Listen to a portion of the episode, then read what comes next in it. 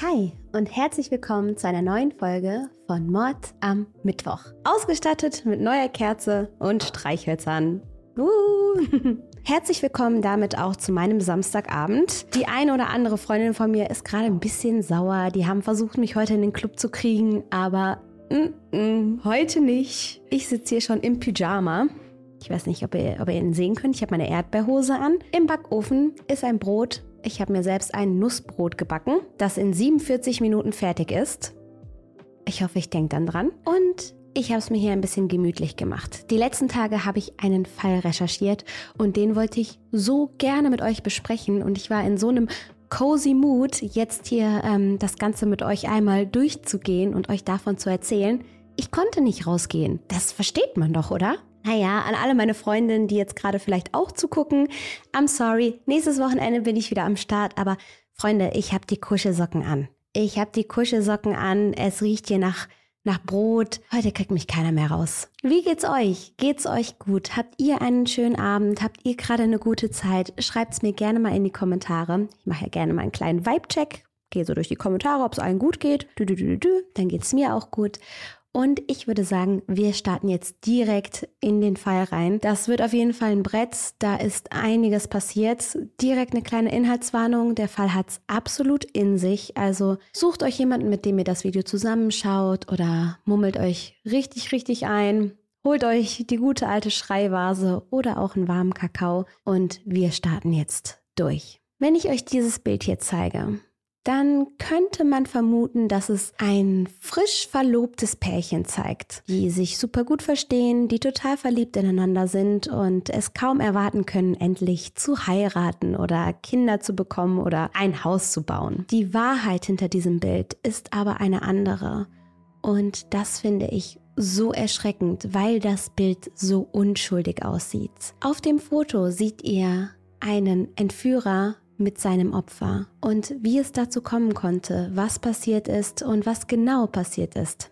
Das erzähle ich euch jetzt. Colleen Stan wird am 31. Dezember 1956 geboren. Sie wächst in Riverside in Kalifornien auf und ihre Eltern sind geschieden. Obwohl Colleen bei ihrem Vater aufwächst, sieht sie auch ihre Mutter häufig, weil die nur die Straße runter wohnt und später kommen die Eltern auch wieder zusammen und insgesamt ist das alles sehr harmonisch. Colleen versteht sich auch mit ihren Geschwistern gut und, und ja, scheint eine glückliche Kindheit gehabt zu haben. Colleen ist selbstbewusst, sie ist frech und sie weiß, was sie vom Leben will. Und keiner kann sie davon abhalten, genau das zu bekommen. Wenn sie sich etwas in den Kopf gesetzt hat, dann zieht sie das durch. So heiratet sie zum Beispiel schon sehr früh.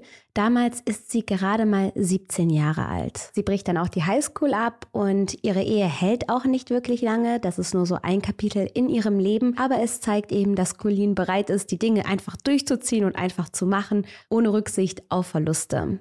Sie hat dunkles Haar, sehr schöne Augen und ein richtiges Strahlelächeln. Als sie nach ihrer gescheiterten Ehe dann zurück nach Hause kommt und mit dem College beginnt, findet sie direkt viele Freunde und die werden wie ihre zweite Familie. Colleen waren Freundschaften schon immer etwas sehr, sehr Wichtiges. Und als eine Freundin, die weit entfernt wohnt, Geburtstag hat, ist es für Colleen gar keine Frage, dass sie hinfährt. Die wohnen so 1000 Kilometer auseinander und Colleen möchte ihre Freundin überraschen. Sie sagt also erst ab und plant dann aber hochzufahren. Jedoch kommt dann alles anders.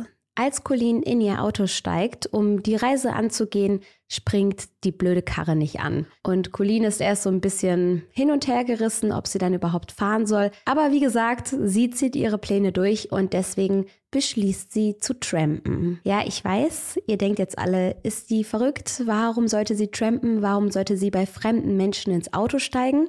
Trampen bedeutet, dass man sich an den Straßenrand stellt und dann ne, mit Daumen raus darauf wartet, dass einen irgendwer mitnimmt. Aber es waren andere Zeiten. Es war nichts Ungewöhnliches per Trampen von A nach B zu kommen. Man hatte noch nicht so viele Geschichten über Serienkiller gehört, wie das heutzutage so ist. Und so macht sich Colleen dann auf.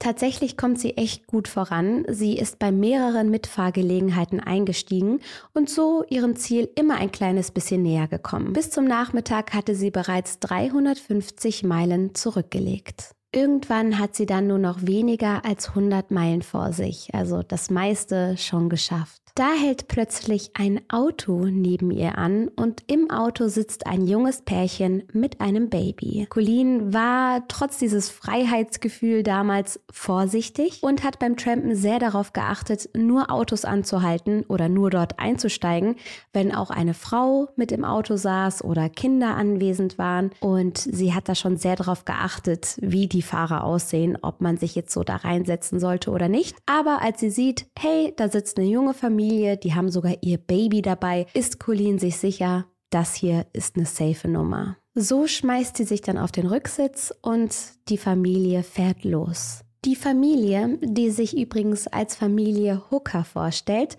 fängt an, nett mit Colleen zu quatschen. Und die erinnert sich später daran, dass sie dachte, ich habe mich bei meinem Glücksstern bedankt, weil sie jetzt das Gefühl hatte, schnell bei dem Geburtstag ihrer Freundin anzukommen. Die Familie Hooker will viel wissen. Colleen findet das am Anfang einfach nur freundlich und denkt, ach, die sind ja neugierig, wie nett. Im Nachhinein kommt ihr das aber auch komisch vor, denn die Hookers wollen wissen, wo Colleen hinfährt, wo sie herkommt, ob sie Familie hat, mit wem sie unterwegs ist, ob niemand weiß, dass sie gerade unterwegs ist. Und Colleen quatscht daher, weil sie das Ganze einfach freundlich findet und denkt sich nichts dabei. Das Einzige, was ihr die ganze Zeit über schon auffällt, ist, dass der Mann, der Familienvater, sie über den Rückspiegel beobachtet. Und das die ganze Zeit. Irgendwann machen sie dann an einer Tankstelle Halt und Colleen geht kurz zur Toilette. Auf dieser Toilette hat sie eine unheimliche Erfahrung. Sie sagt später, eine Stimme sagte mir, ich solle wegrennen und aus dem Fenster springen und nie wieder zurückschauen. Rückblickend ist sie davon überzeugt, dass das die Stimme Gottes war, die sie schützen wollte. Wer auch immer zu ihr gesprochen hat oder wer auch immer zu euch spricht, hört darauf. Ich bin ein großer Verfechter der Intuition und ich höre mein Leben lang nur aufs Bauchgefühl ist vielleicht auch nicht immer clever, aber ich sag's euch, wie es ist. Ich habe nur zwei, dreimal nicht auf mein Bauchgefühl gehört und jedes Mal ist was Schreckliches passiert. Ihr wisst ja, ich bin professionell darin ausgeraubt zu werden. Also ich werde ja, ich werde bestimmt einmal im Jahr komplett ausgeraubt. Also das ist wirklich unfassbar. Ähm, und jedes Mal vorher habe ich gespürt, dass was passiert. Und das waren die einzigen Momente, in denen ich nicht drauf gehört habe. Und es ist immer in der Katastrophe geendet. Deswegen mein Plädoyer geht hier eindeutig ans Bauchgefühl. Wenn euch eine Stimme sagt, nicht ins Auto einsteigen, nicht dahin gehen, jetzt nicht das machen, hört drauf.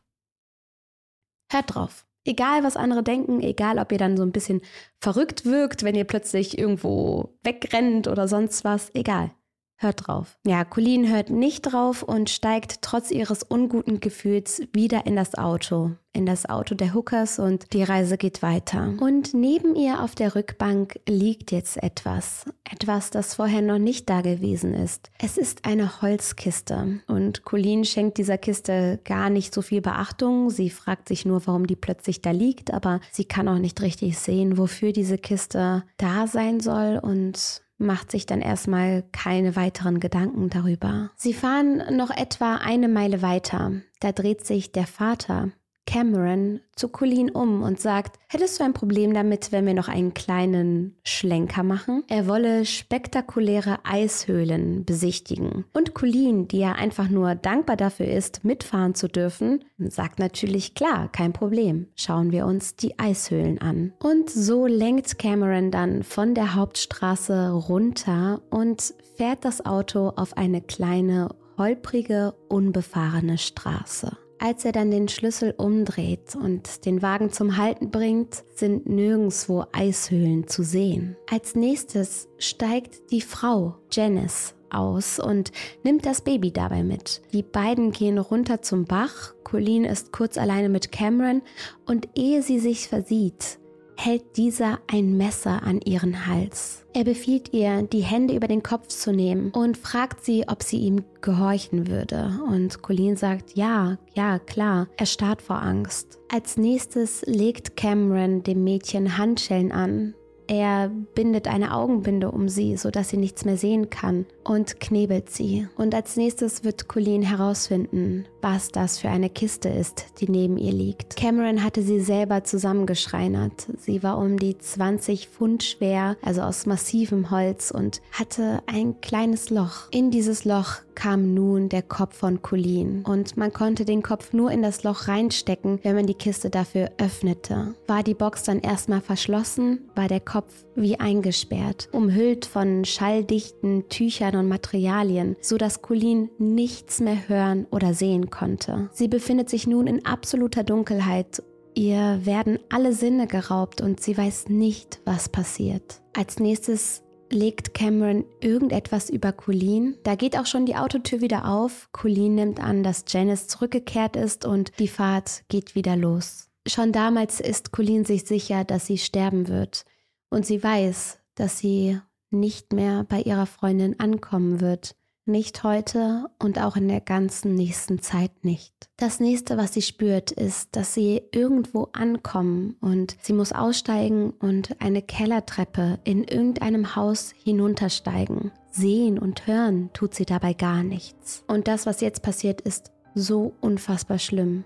Denn Colleen wird die Kiste nun abgenommen. Sie hat die Augen immer noch verbunden sieht nicht, was passiert. Sie muss auf eine Eistruhe steigen und ihre Hände werden mit Lederriemen an ja, zwei Vorrichtungen gehangen, so dass sie mit ihrem Gewicht an den Händen hängt und dann nimmt Cameron die Kiste unter ihren Füßen weg. Er zieht sie einfach weg, so dass Colleen mit ihrem gesamten Gewicht nun an ihren Handgelenken baumelt. Ich kann mir vorstellen, dass Cameron direkt so brutal und schrecklich zu ihr war, um ihren Willen zu brechen. Als nächstes nimmt er Colleen all ihre Kleidung ab. Er schneidet die Kleidung von ihrem Körper runter. Ihr ist kalt und sie zittert und weint. Auf das, was dann passiert und auch das, was Colleen noch künftig passieren wird, möchte ich gar nicht zu sehr eingehen. Immer und immer wieder wird sie von Cameron gefoltert und erniedrigt und das alles ist erst der Anfang. Er selber scheint dabei eine perfide Freude zu empfinden. So hat er kurz nachdem er all das tut, Sex mit seiner Frau in Anwesenheit von Colleen. Etwas, das Colleen auch sehr schnell klar ist, ist, dass Cameron das alles schon lange geplant hat. Denn als er sie irgendwann aus den Lederriemen befreit, setzt er sie in eine andere Kiste und sie bekommt die kleinere Kiste wieder auf den Kopf geschnallt. All das sind Werkzeuge und Geräte, die Cameron schon lange im Voraus gebastelt und errichtet hat. Er hat sich eine regelrechte Folterkammer in seinem Keller zurechtgezimmert und in eben diese Folterkammer sperrt er jetzt Colleen. Zu essen bekommt Colleen nur Wasser und Kartoffeln. Sie darf sich die ersten Monate ihrer Gefangenschaft nicht waschen. Und sie ist diesem Cameron vollkommen ausgeliefert. Sie hört nicht mal, wenn er den Keller betritt, weil er permanent die kleine Kiste auf ihren Kopf schnallt, so dass sie all ihren Sinnen beraubt wird. Es gibt auch Tage, an denen Colleen nichts essen darf, an denen er nicht runterkommt und ihr keinen Besuch abstattet. Irgendwann kehrt aber eine gewisse Routine ein. Es gibt eine Mahlzeit am Tag, die nicht ausreicht, um den Hunger oder den Durst zu stillen. Dann gibt es Folter und ansonsten Stunden der Isolation, Dunkelheit und Ungewissheit. In einem Buch über diesen Fall wird von einer düsteren, schwarzen Hölle gesprochen. Colleen selber sagt, manchmal dachte ich, ich würde einfach verrückt werden. Die meiste Zeit des Tages ist Colleen angekettet und wenn Cameron kommt, dann nur, um sie weiter zu foltern. Immer wieder durchfährt ihn so ein sadistischer Impuls und er lässt all seine Rachegefühle, seine Boshaftigkeit ungefiltert an Colleen aus. Und während er das alles tut, arbeitet er an einer weiteren Kiste für sie. Eine Kiste, die aussieht wie ein Sarg, vor allem von den Maßen her. Und in eben diesen Sarg muss sich Colleen von nun an Tag für Tag reinlegen. Sie bekommt Ohrstöpsel in die Ohren gesetzt, die Augen verbunden und muss sich flach in den Sarg legen, in dem sie dann eingeschlossen wird. Und ich weiß nicht, wie es euch geht. Ich weiß nicht, ob da draußen welche gerade mit Platzangst zuhören. Ich habe ganz, ganz krasse Platzangst. Also wenn ich zum Beispiel im Bett liege und jemand liegt auf meiner Bettdecke und ich habe das Gefühl, die Bettdecke ist dadurch zu schwer auf mir, dann kriege ich schon ein Raster. Dann fühle ich mich eingeengt und bekomme Panik und ich kann mir nicht vorstellen, wie sich das anfühlen muss, wenn dieser Deckel sich Tag für Tag über dir schließt und du nichts spürst als Holzwände. Und Colins Körper reagiert auf den Stress. Sie verliert über 10 Kilo im ersten Monat und bekommt ihre Tage nicht mehr. Körperlich ist sie komplett am Ende. In den ersten Monaten ihrer Inhaftierung wird Colleen um die 23 Stunden am Tag in die Box eingesperrt. In der nächsten Zeit wird diese Box zu Collins ganzer Welt. Und sie beginnt damit, sich anzupassen und Cameron zu gehorchen, um das Ganze irgendwie zu überleben. Und jetzt stellt euch vor, sie war auf dem Weg zu einem Geburtstag. Sie ist einfach in das falsche Auto eingestiegen und liegt nun seit Wochen in diesem Sarg. Wenn ich so etwas höre, finde ich es manchmal so schwer daran zu glauben, dass alles aus einem Grund passiert oder dass das Universum weiß, was es tut. So etwas kann ich mir nicht erklären und es bricht mein Herz, dass ihr das passiert ist. Und selbstverständlich macht sich auch Colins Familie schon sehr schnell Sorgen. Dass Colin sich ein paar Tage nicht meldet, war nicht ungewöhnlich. Es war eine Welt ohne Handys, ohne permanenten Kontakt. Aber dass sie nach dem Geburtstag nicht wiederkehrt, das ist seltsam. Als die Familie dann irgendwann bei der Freundin anruft, um zu fragen, wie die Überraschung war und ob Colleen schon wieder losgereist wäre, sagt die Freundin, hä? Colleen ist nie hier angekommen. Die wollte doch nicht kommen. Und da wird den Eltern klar, dass hier etwas mächtig schief gelaufen ist. Und jetzt stellt euch vor, was das für ein Akt war, Colleen zu finden. Die Strecke, auf der sie ja verloren gegangen ist, war über 1000 Kilometer lang. Und das in Zeiten ohne Internet, ohne GPS, ohne irgendwelche Daten an irgendwelchen Handymasten. Da jemanden auf so einer Strecke zu finden, war praktisch unmöglich. So verschwindet die Hoffnung schnell und die Familie ist entmutigt. Keiner kann sich vorstellen, was Colleen passiert sein könnte. Keiner findet ihre Leiche. Keiner hat eine Ahnung davon, was dort geschehen sein könnte, ob sie abgehauen ist, ob sie einen Liebhaber hatte ob sie mit irgendwem durchgebrannt ist, so viele offene Fragen. Und die habt ihr sicherlich auch. Ihr fragt euch wahrscheinlich, was ist das für ein Pärchen? Wer sind die Hookers und warum tun sie so etwas Abscheuliches? Die Hookers leben in einer ruhigen Stadt in Kalifornien und da fallen sie nicht auf. Sie sind ein normales bürgerliches Pärchen, ein junges Ehepaar mit einem kleinen süßen Baby. Cameron Hooker arbeitet im örtlichen Sägewerk und gilt als zuverlässig und freundlich. Er ist ein guter Handwerker und auch in der Nachbarschaft beliebt und lernt seine Frau kennen, als die gerade mal 15 Jahre alt ist. Cameron war zu dem Zeitpunkt 19 Jahre alt und verliebt sich sofort in Janice. Die waren also echt noch jung, als sie sich kennenlernten und sowohl Janice als auch Cameron galten als eher schüchtern und zurückhaltend. Janice freut sich über die Aufmerksamkeit, die sie von Cameron bekommt. Sie sehnt sich sehr nach Liebe und nach dem Gefühl, jemandem etwas zu bedeuten und Cameron riecht das. Er merkt schnell, dass Janice formbar ist, was ein ekliger Begriff irgendwie ist, klingt so manipulativ. Aber ja, sie war formbar und er hat das geliebt, denn er sah in ihr die perfekte Begleitung für ihn. Eine Person, die keine Fragen stellt, die ihn nicht hinterfragt oder kritisiert. Und so ist ihm schon sehr schnell klar, die heirate ich. Und irgendwann fragt er Janice Eltern dann auch um ihre Erlaubnis, ob er Janice hier heiraten darf und pipapo. Und die sagen ja, denn wie das ja häufig bei diesen Menschen ist, war er sehr gut darin, nach außen hin den perfekten Schwiegersohn zu spielen. Cameron war zuvorkommend, er war freundlich und Janice Eltern hatten das Gefühl, einen Jackpot gelandet zu haben. Ihre junge Tochter ist somit vom Markt und kein Problem mehr für die Familie, die unter die Haube zu kriegen oder keine Ahnung, es war, ich weiß nicht, was man damals so gesagt hat. Hat man das damals noch so gesagt? Das war in den 70ern. Wollte man da noch seine Tochter unter die Haube kriegen oder äh, rede ich hier gerade Quatsch? Schreibt es gerne mal in die Kommentare. Auf jeden Fall haben die Eltern sich sehr darüber gefreut, dass die beiden heiraten und nicht hinterfragt, ob diese Beziehung wirklich eine glückliche ist. Und ihr könnt euch denken, sie war es nicht.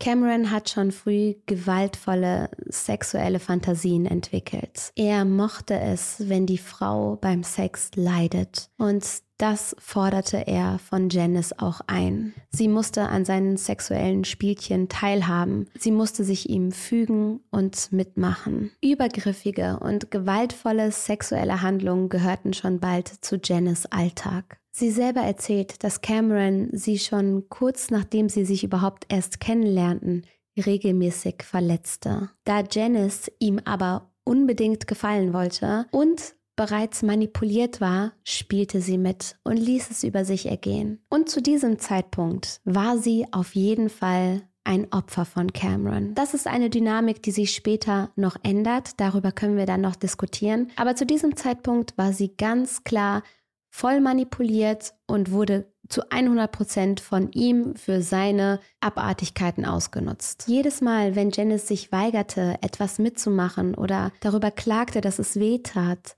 drohte er ihr mit dem Tod. Irgendwann merkt Cameron aber, dass ihm das nicht mehr reicht. Er will mehr. Er will eine Sexsklavin haben. Und ich kann mir vorstellen, dass Janice diese Idee gefallen hat, weil sie dann nicht mehr alleine im Fokus ihres Mannes stehen würde. Und so wächst der Plan dann heran. Nach einigem Überreden willigt Janice dann ein und die beiden beschließen, sich eine Sklavin zu suchen. Die beiden gehen dann einen Deal miteinander ein. Janice sagt, sie möchte einfach Ruhe haben und sie möchte sicher sein und auch Sicherheit für ihr Baby haben. Die haben ja mittlerweile auch ein Kind bekommen. Also während dieser ganzen Zeit sind einfach Kinder anwesend. Und sie will nicht, dass Cameron mit dieser Sexsklavin dann vaginalen Sex hat. Das ist dann so das, wo sie sagt, das wäre mir too much, aber alles andere ist wohl in Ordnung. Auf jeden Fall geben sie sich die Hand drauf und beschließen dann, sich eine Frau zu suchen. Die Vorbereitungen beginnen. Cameron fängt an, seinen Keller zu einer Folterkammer umzubauen. Und als sie Colleen auf der Straße sehen, wie sie ihren Daumen rausstreckt, um zum Geburtstag ihrer Freundin zu kommen, wissen sie, wer ihr Opfer werden soll. Cameron war Abonnent einer sadomasochistischen Untergrundszeitung mit dem Namen Inside News. Und in dieser Zeitung gab es einmal einen Artikel, der den Namen trug, Sie verkaufen sich mit Leib und Seele, wenn Sie den Sklavenvertrag unterschreiben. Und in der Sekunde wurde eine Idee geboren. Cameron macht sich nun daran, einen Vertrag über Sklaverei auf Lebenszeit zu entwerfen. Dieser Vertrag soll scheinbar rechtsverbindlich sein und von einer Firma namens The Company, also die Firma, stammen. Colleen, die mittlerweile nur noch Kay genannt wird, also wie der Buchstabe K, um sie weiter zu entmenschlichen, soll diesen Vertrag unterschreiben. Und der Vertrag würde sie dann zu einer Sklavin auf Lebenszeit machen. Wenn sie den Vertrag nicht unterschreibt, so droht ihr Cameron, wird er ihre gesamte Familie umbringen. Und jeder Vertragsbruch Sprich, wenn Colleen abhaut oder sich widersetzt oder nicht gehorcht, würde daran enden, dass die Company, also die Firma, die Familie aufsucht und tötet. Und das ist so krass, weil das klingt jetzt alles so abstrakt und so lächerlich, wenn wir darüber reden, aber ihr müsst euch Colins Situation vorstellen. Sie ist gefangen, sie ist mürbe von der Folter, davon, dass sie permanent alleine ist, in Isolation, dass ihr die Sinne geraubt wurden, dass sie nicht weiß, was jeder neue Tag bringt, ob jemand kommt, ob sie jetzt für immer hier in dieser Kiste liegt.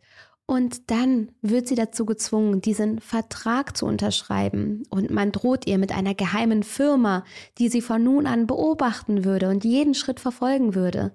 Und Colleen glaubt das alles. Zu diesem Zeitpunkt wurde sie bereits so stark manipuliert, dass sie nun der festen Überzeugung ist, von dieser Firma beobachtet zu werden und sie traut sich nicht mehr irgendwas zu machen. Aus Angst ihrer Familie würde etwas angetan werden. Dabei war das natürlich alles eine bloße Idee von Cameron. Er hatte keine Ahnung, wo Collins Familie war und was sollte er alleine schon tun. Aber er hat es wirklich geschafft, mit diesem erfundenen Vertrag den Druck auf Colleen dermaßen zu erhöhen, dass sie von nun an hörig war. Colleen selber sagt später, Er hatte immer Beweise für seine Geschichten. Ich glaubte ihm alles. Dieser Vertrag ermöglicht es Cameron, Colleen dann auch mehr Freiheiten zu geben. Das Wort Freiheit klingt in diesem Fall sehr makaber, weil frei war Colleen die ganze Zeit über nicht. Aber sie durfte jetzt hin und wieder den Keller verlassen, um im Haus dann zu putzen und Hausarbeiten zu errichten, nur um dann nach getaner Arbeit wieder im Keller in die Box gesperrt zu werden. Cameron war sich so sicher, dass er Colleen wirklich ins Haus lassen konnte, dass er sie rauslassen konnte, ohne dass ihm etwas passiert, weil sie so gebrainwashed war. Bei diesen Hausarbeiten musste Colleen übrigens die meiste Zeit lang nackt sein und ein Hundehalsband tragen. Immer wieder erzählte Cameron die schrecklichsten Geschichten. Er erfand Dinge, die anderen Sklaven wohl passiert seien, weil sie der Firma nicht gehorchten und sich gegen den Sklavenvertrag stellten. Colleen lernte, ihre Gefühle zu unterdrücken. Je mehr ich sein Spiel mitmachte, desto besser war es für mich. Wenn ich mich wehrte, ging es nur schlimmer weiter. So hält sie in seiner Gegenwart die Tränen zurück, damit er bloß nicht glaubt, dass das alles schrecklich sei für sie. Sie musste so wirken, als würde sie es selbst genießen. Irgendwann hat Cameron dann auch Sex mit ihr. Allerdings nur, wenn Janice gerade nicht zu Hause ist. Irgendwann zieht die Familie Hooker dann um. Es geht von dem großen Haus in einen kleinen Wohnwagen, also in eine Art Trailer. Und Cameron baut eine neue Kiste. Und diese Kiste kommt nun unter das Ehebett der Hookers. Die haben ein Wasserbett und darunter liegt die Kiste mit Colleen darin. 23 Stunden am Tag muss Colleen im Schnitt in dieser Kiste unter dem Wasserbett verharren. Für Notfälle wurde ihr eine Bettpfanne da reingelegt. Manchmal darf sie dann aus der Kiste herauskommen, um, wie gesagt, Hausarbeiten zu erledigen. Selten darf sie sogar im Garten mitarbeiten und kurz etwas frische Luft genießen. Aber das ist immer davon begleitet, dass Cameron wiederholt, was ihr passieren würde, sollte sie abhauen und dass die Firma sie auch jetzt gerade in dieser Sekunde wieder einmal beobachten würde. Was auch immer die Hookers auf dem Wasserbett tun ne, kann Colleen unten drunter hören und spüren. Sie merkt sogar, als Janice ihr zweites Kind in diesem Wasserbett zur Welt bringt. Da liegt sie unten drunter in ihrer Kiste. Jedes Mal, wenn ich aus der Kiste genommen wurde, wusste ich nicht, was mich erwartet.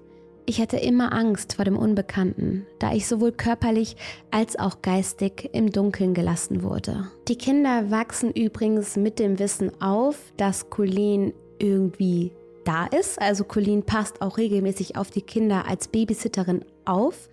Die Frage ist nur, was die Kinder gedacht haben, wo Colleen herkommt, wo sie schläft. Da weiß man nicht genau, wie viel die Kinder wussten. Und es waren Kinder, also lassen wir die da raus. Irgendwann darf Colleen dann auch mal mit Janice ausgehen. Sie gehen einen Abend was trinken Manchmal darf Colleen ja raus, manchmal darf Colleen auf die Kinder aufpassen. Irgendwann wird Colleen dann auch zum Betteln auf die Straße geschickt, weil das Geld von Janice und Cameron nicht mehr reicht. Und das alles tut Cameron in dem vollen Wissen, dass er Colleen so fest in seiner Hand hält, dass sie nichts machen wird. Manchmal ist sie sogar mit den Kindern alleine in dem Trailer, ohne zu versuchen abzuhauen oder irgendwen anzurufen oder sonstiges. Sie hört auf den Vertrag und hat große Angst vor der Company. Cameron testet die Hörigkeit von Colleen nochmal auf einem ganz anderen Level, als er ihr eines Tages erlaubt, ihre Familie zu kontaktieren. Sie darf drei Briefe an ihre Schwestern schreiben. Wie krass ist das? Vorher werden die Briefe natürlich noch geprüft, aber Colleen hätte eh nicht versucht, irgendetwas zu unternehmen. Dann erlaubt er ihr sogar, die Familie anzurufen. Und stellt euch mal vor, sie hätte etwas sagen können. Sie hätte sagen können, wo sie ist. Sie hätte einfach die Adresse ins Telefon schreien können. Aber ihre Angst vor dieser Firma war zu groß. Die Angst vor Cameron und vor dem, was ihrer Familie passieren könnte. Und deswegen sagt sie nichts. Für Colleens Familie ist das der absolute Wahnsinn. Sie haben jahrelang auf ein Zeichen ihrer Tochter gewartet und nun hören sie, dass es ihr gut geht. Das denken sie zumindest, weil Colleen das ja erzählt. Und dass sie nicht tot ist. Sie sind überglücklich und sitzen von nun an fast Tag und Nacht am Telefonhörer in der Hoffnung, dass Colleen noch ein zweites Mal anruft. Doch der zweite Anruf kommt nicht, denn zu dem Zeitpunkt, wo sie wieder am Hörer sitzen, ist Colleen schon längst wieder in ihrer Kiste unter dem Wasserbett eingesperrt. Nach mehr als drei Jahren der Gefangenschaft geht Cameron dann den nächsten Schritt. Er erlaubt Colleen, ihre Familie zu besuchen. Wie krank ist das? Und das ist ja kein Gefallen, den er Colleen damit tut. Überlegt mal, in was für einer Zwickmühle sie sich befindet, weil sie auf der einen Seite natürlich endlich ihre Familie wiedersehen will, auf der anderen Seite aber wahnsinnige Angst davor hat, etwas falsch zu machen und ihre Liebsten zu gefährden. Das ist so ein Psychospiel und sie fahren tatsächlich zu Colleens Familie und dort entsteht das Bild, welches ich euch am Anfang gezeigt habe. Cameron stellt sich nämlich als Mike vor. Er sagt, er sei Colleens Boyfriend, ihr Freund und die beiden seien so glücklich miteinander. Colleens Familie glaubt das aber alles nicht so richtig. Sie verstehen nicht, warum Colleen plötzlich mit diesem Mike abgehauen ist und welche Rolle er in all dem spielt aber sie waren einfach glücklich, ihre Tochter endlich wieder in den Arm halten zu können und sie wollten sie nicht verschrecken. Tatsächlich glaubten Colins Eltern daran, dass sie vielleicht in eine Art Sekte geraten war und sie hatten Angst, Colin zu vertreiben und haben deswegen das Thema gar nicht erst angesprochen. Sie haben so getan, als wäre nichts und wollten einfach die Stunden mit ihrer Tochter genießen. So sagt Colins Schwester, Sie gab uns keine Information darüber, wo sie gewesen ist oder wohin sie gehen würde. Wir hatten alle Angst, uns mit ihr hinzusetzen und es aus ihr irgendwie herauszuholen. Wir hatten Angst, weil wir sie nicht wieder verlieren wollten. Kurz darauf ist die schöne Zeit mit Colleen vorbei. Cameron holt sie ab und bringt sie zurück in ihr Gefängnis. Und irgendetwas ist passiert. Manche vermuten, dass Cameron doch Panik bekommen hat, dass er zu arrogant war und er plötzlich doch das Gefühl hatte, Colleen verlieren zu können, ihr nicht ganz vertrauen zu können, denn die Strafen werden härter. Auf einmal ist Cameron wieder viel strenger, redet die ganze Zeit von The Company und was sie alles mit Colleen machen würden und sie wird für noch längere Zeit in ihre Kiste eingesperrt. Für Colleen ist klar, ich werde hier sterben. Ihre körperliche Verfassung verschlechtert sich, ihr fallen die Haare aus und sie verliert weiter an Gewicht. Das, was ich mich gefragt habe, ist, was denkt man, wenn man umgeben ist von Dunkelheit, wenn man nur mit sich selbst da liegt, Tag ein, Tag aus. Und Colleen erzählt, dass sie mit ihren Gedanken überall hingehen konnte, dass sie gelernt hat, in ihren Gedanken zu leben, in ihren Gedanken bei ihrer Familie zu sein, in ihren Gedanken ein Picknick zu veranstalten und in ihren Gedanken zu schönen Orten gereist ist, dass sie sich das antrainiert hat. Zitat, man entfernt sich einfach von der realen Situation und geht woanders hin. Als Colleen 27 Jahre alt wird, ist sie bereits seit sieben Jahren Gefangene der Hookers. Zu dieser Zeit bekommt sie dann wieder etwas mehr Freiheiten. Hier und da darf sie die Kiste für eine Stunde lang verlassen und sich ein kleines bisschen wie ein Mitglied der Gesellschaft fühlen.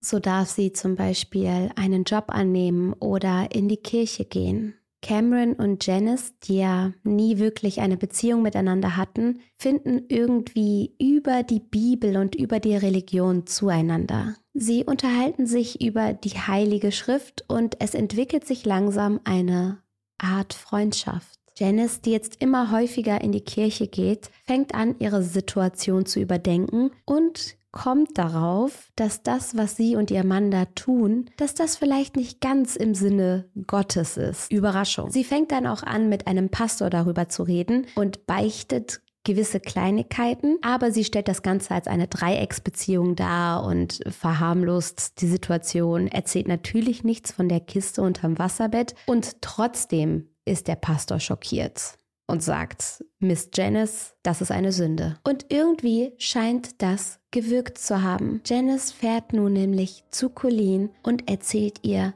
alles. Cameron ist gerade bei der Arbeit und Janice setzt sich zu Colleen und sagt, du, der Sklavenvertrag, das gibt es nicht. The Company haben wir uns ausgedacht und das alles hatte nur einen Sinn und Zweck, nämlich dich einzuschüchtern und bei uns zu behalten. Und für Colleen bricht eine Welt zusammen.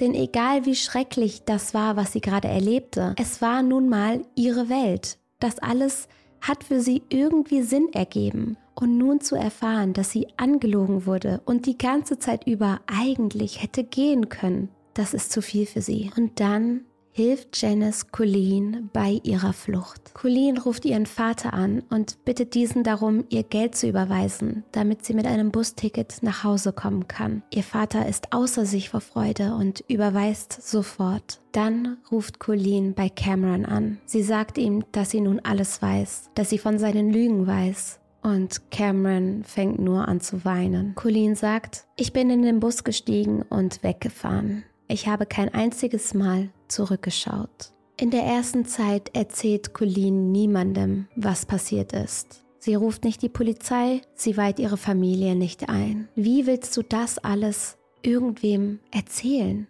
Wie willst du das in Worte verpacken? Sieben Jahre lang ging das. Es ist Janice, die irgendwann nicht mehr stillhalten kann. Ihre Schuldgefühle haben sie zerfressen, erzählt sie, und deswegen geht sie eines Tages zum Pastor und erzählt ihm alles. Sie erzählt von den Kisten, von den Folterinstrumenten, von Colleen und von einer anderen Frau. Es hat nämlich noch ein weiteres Mädchen gegeben, Mary Elizabeth Spanhag, 19 Jahre alt, die auch einst in das Auto der Hookers einstieg und nie wieder gesehen wurde. Im Gegensatz zu Colleen hat Mary ihre Folter nicht überlebt. Dafür, dass Cameron ihr Mörder war, gab es aber leider nicht genug Beweise und deswegen bleibt dieser Fall mehr oder weniger unaufgeklärt. Trotzdem werden die Hookers nun beide verhaftet. Janice arbeitet aber mit der Polizei zusammen und die sind fest davon überzeugt, dass Janice selber mehr Opfer als Täter war, da sie jahrelang von ihrem Mann manipuliert und misshandelt wurde. Das Thema finde ich ziemlich heikel, weil wir waren nicht dabei, wir wissen nicht genau, wie es war, aber es gab auf jeden Fall genug Momente, wo Janice Colleen hätte retten können, aufklären können, helfen können und Sie hat sich dazu entschlossen, es nicht zu tun. Möglicherweise auch, weil sie dann Babys hatte und Angst um ihr eigenes Leben und das Leben ihrer Kinder hatte. Und trotzdem hat sie an all dem teilgenommen. Was ist eure Meinung dazu? Schreibt es gerne mal in die Kommentare.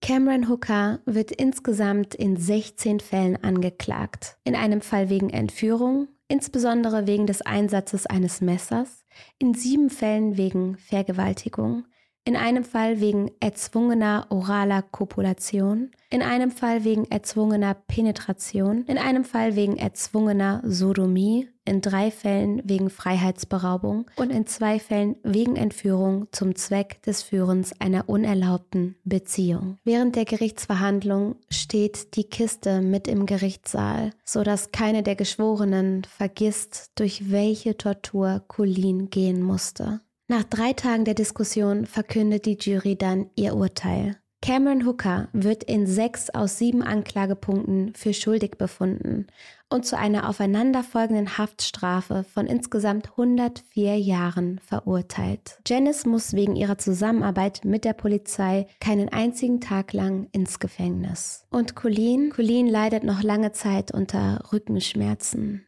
Die ewige Zeit in der Box hat seine Spuren hinterlassen. Und trotzdem gibt sie Interviews. Ihr Fall wurde auch verfilmt und in ihren Interviews wirkt sie so klar. Sie wirkt so aufgeräumt und berichtet davon, wie sie in ihren Gedanken an schöne Orte gegangen ist und wie sie das Ganze ausgehalten hat. Und ich kann nicht in Worte fassen, wie doll mich das berührt hat und was für einen Respekt ich vor dieser Frau habe die all das durchlebt hat und da sitzt und davon erzählt, selber jetzt Mutter und Großmutter geworden ist. Und ja, den Fall habt ihr euch sehr oft gewünscht. Das ist wirklich ein schrecklicher Fall.